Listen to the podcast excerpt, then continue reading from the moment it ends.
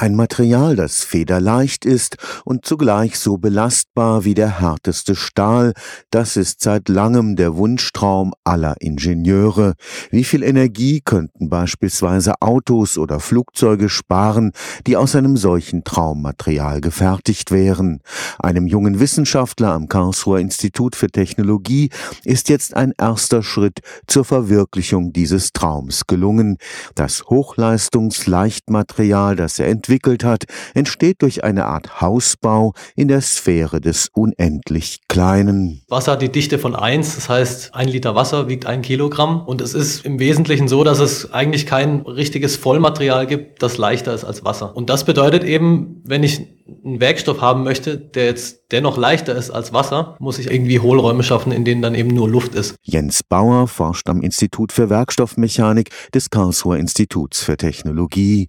Bisher bekannte Werkstoffe mit Lufteinschlüssen, Metallschäume beispielsweise, haben den Nachteil, dass die Hohlräume völlig zufällig entstehen.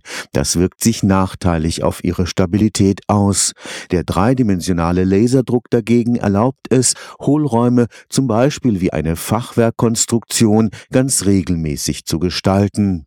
Zugleich profitiert das neue Material von einer extremen Miniaturisierung. Kein Material ist perfekt. Wir haben immer Fehler, irgendwelche Poren und Risse, irgendwelche Einschlüsse im Material. Und so ein Riss im Material, der kann ja nie größer sein als das Objekt selber, in dem er sich befindet.